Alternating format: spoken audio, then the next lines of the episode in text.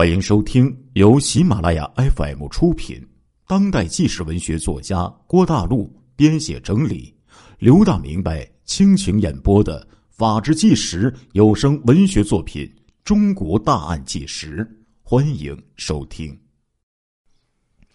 这一次歹徒如此从容的抢劫银行，在现场逗留了很久，而且歹徒抢劫的时候。恰好是刘强不在的这段时间，只有朱亚帝一个人在的空档，这让警方就产生了狐疑。更为奇怪的是，这小白脸怎么会知道他一定能够叫开储蓄所的后门呢？如果叫不开，他又怎么抢劫呢？会不会是这个刘强就是内鬼呢？和小白脸串通好了？去抢劫银行呢？根据调查，刘强参军期间军事素质不错，是一个很优秀的射手，会用枪。警方立即就对刘强啊展开了侦查。结果呢，刘强呢没有什么嫌疑。刘强的家庭和睦，没发现他有什么恶习，不像敢于抢劫银行的人。同时，案发后。刘强的情绪正常，没有看出什么变化，由此，刘强是内鬼的说法基本上就可以排除了。刘强这条线索断了，那么住在附近的那个健壮的小伙子呢？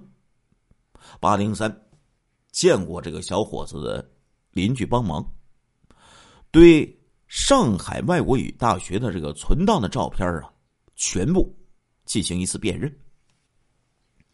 由于案情重大，这个邻居被要求通宵的查看这些照片。连续看了几百张照片之后，邻居就终于找到了那个健壮的小伙子了。这是大学的一个体育老师，姓张。八零三立即就把这个张老师叫入办公室。体格健壮的张老师刚刚走进来。就被警方给控制住了，戴上手铐。张老师莫名其妙啊，这这这是谁呀？这这这干什么呀？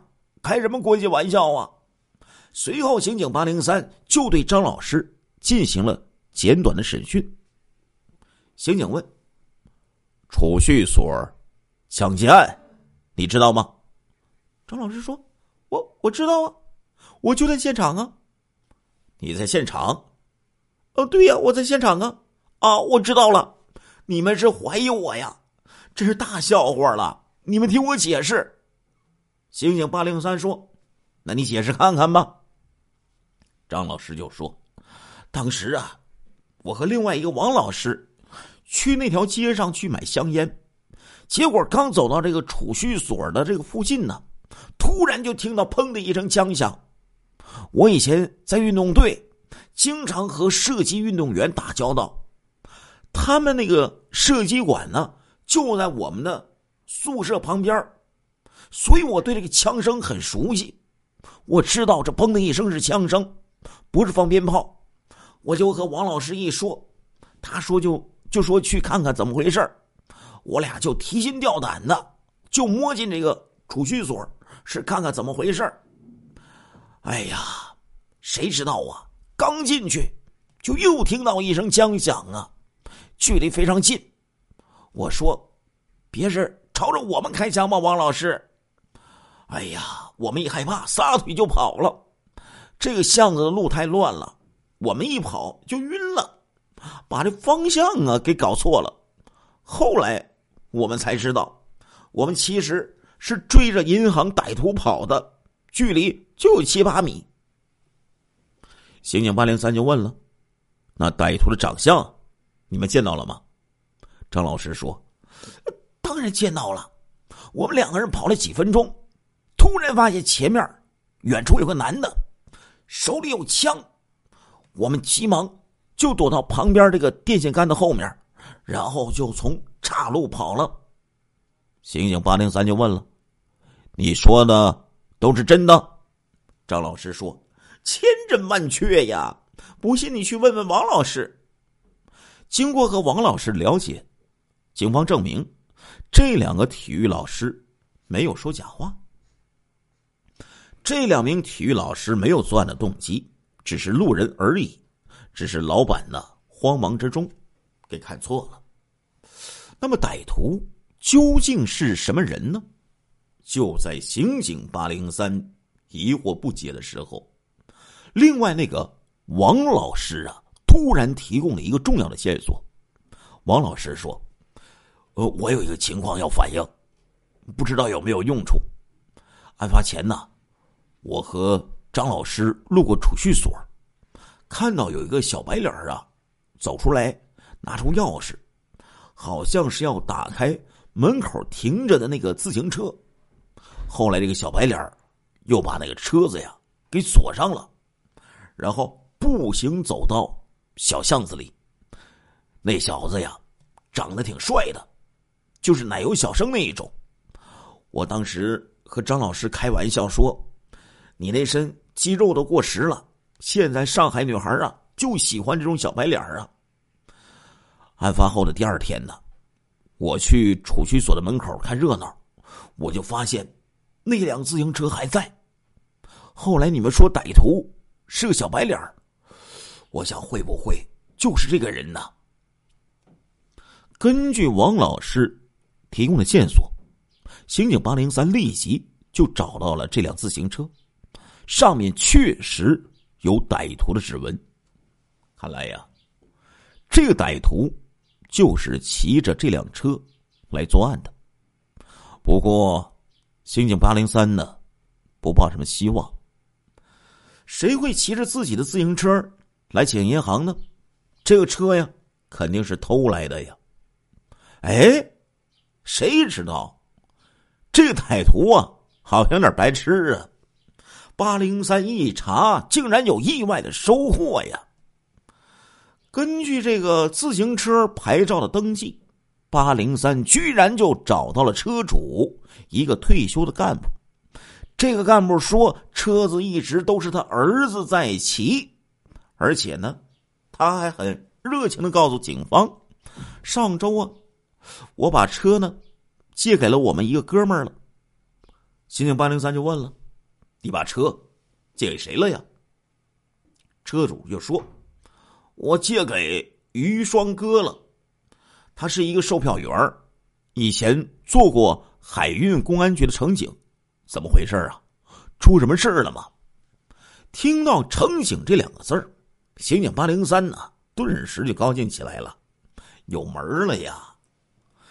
这歹徒曾经在轮船上的乘警室里面。偷走了三支手枪，对吧？而且手法非常娴熟，显然是对这个环境是非常熟悉的。那么，这个于双哥是一个轮船的乘警，显然就符合歹徒身份的推论了。八零三立即就调取了于双哥的档案。于双哥今年二十四岁，出生于一九六三年。两岁的时候呢，过继给了不能生育的伯父。养父母对于于双哥还是不错的，让他上完了高中，又培养他成为了海运公安局的一名乘警。他曾经在荣新号等这些轮船上执勤，工作表现呢还是不错的，挺 OK 的。不过领导啊，发现这个于双哥呀有一个毛病啊。什么毛病呢？嗜赌成性，好赌，而且这个输赢可不小啊。于是领导就对他不怎么信任了。结果呢，这个期间，于双哥就利用职务之便，走私贩卖了几条香烟。被查出来以后，于双哥就被调离了公安队伍，分配到了上海市公交公司第二分公司担任。七十五路车队的售票员，在八十年代，那公安工作可是相当 OK 的呀。相反呢，这售货员呢，可就是很烂的了呀。所谓戴这个大盖帽的，都是这个上等工作，有一定权利，不少人都会巴结呀。售票员那一般呢，都是中老年人干的活很少有年轻人愿意干的。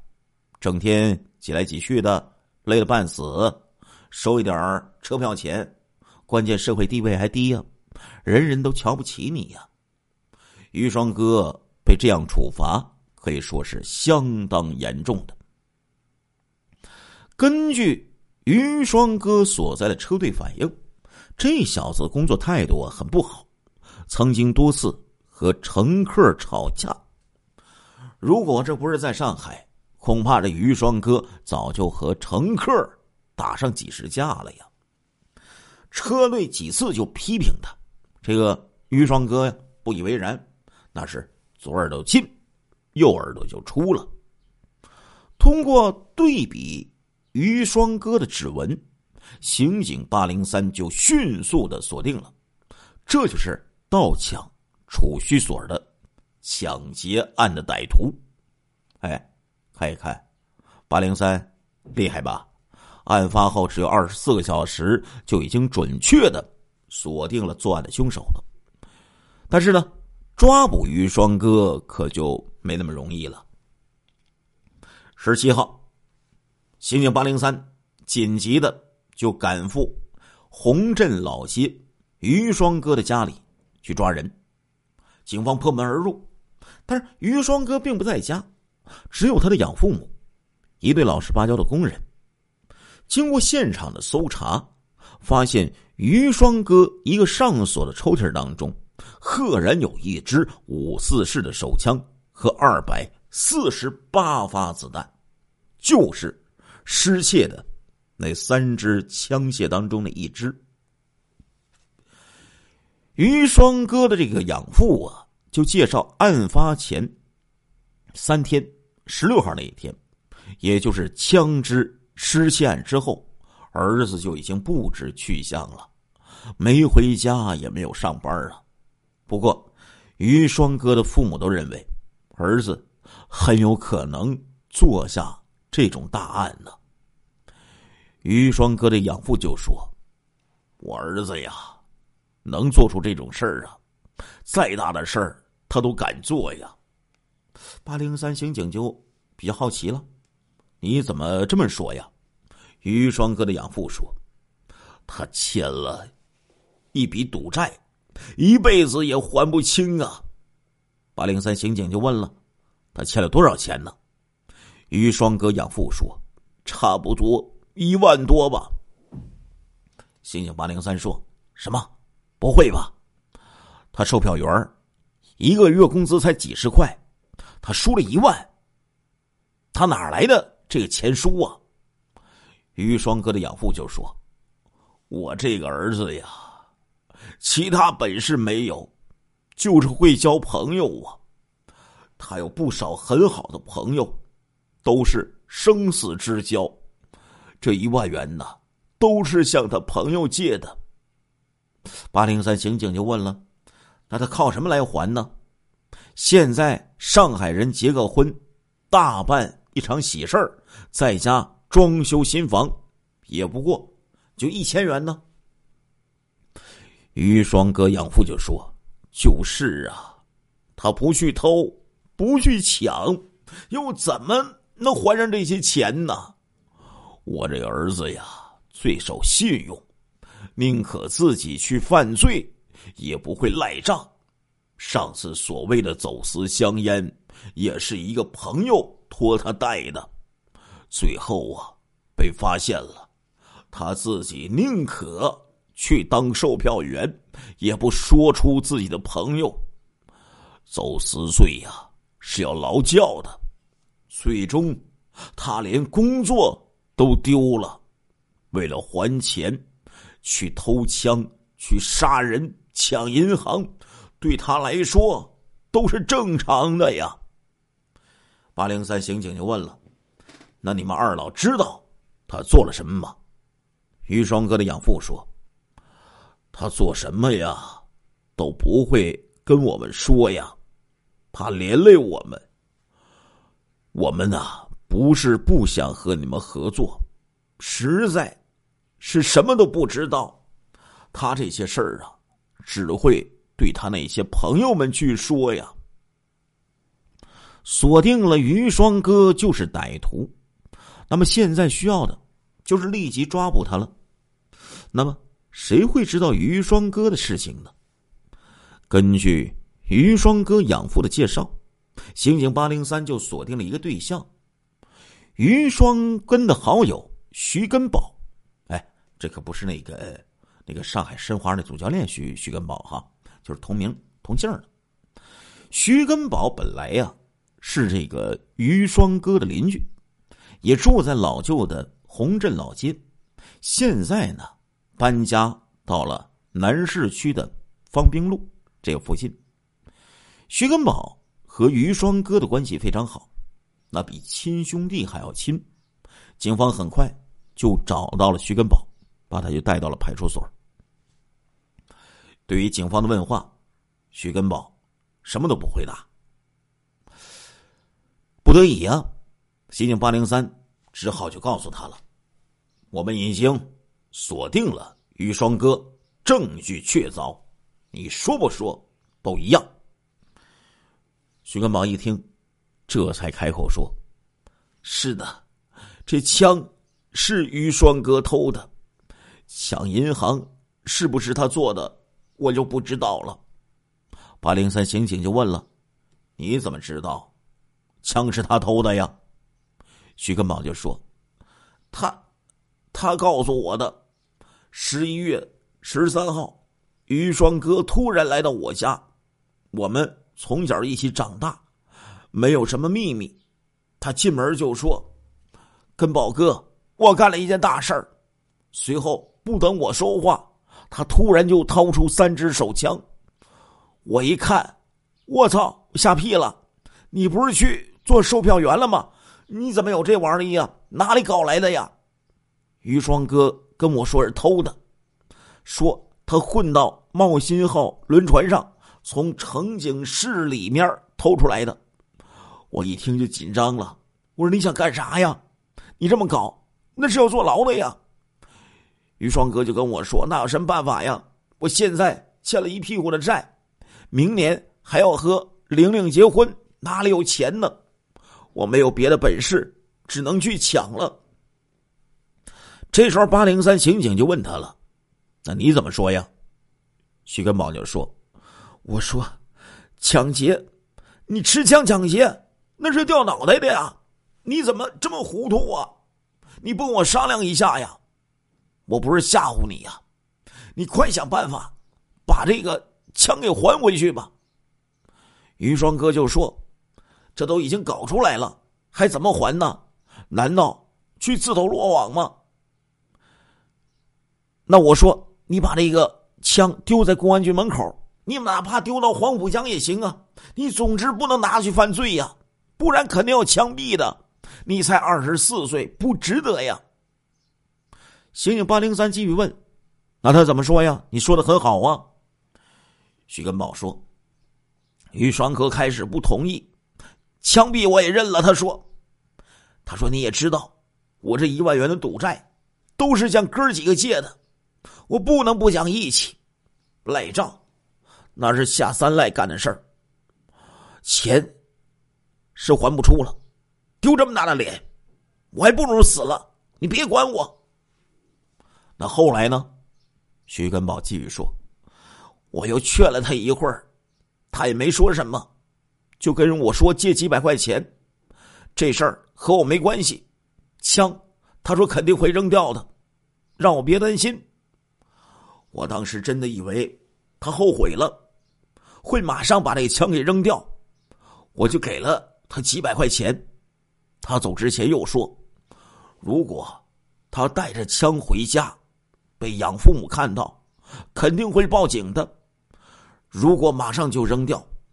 也很容易被人抓住，所以呢，要把枪啊放在我这里两天，等风声小了一点了，再去扔掉。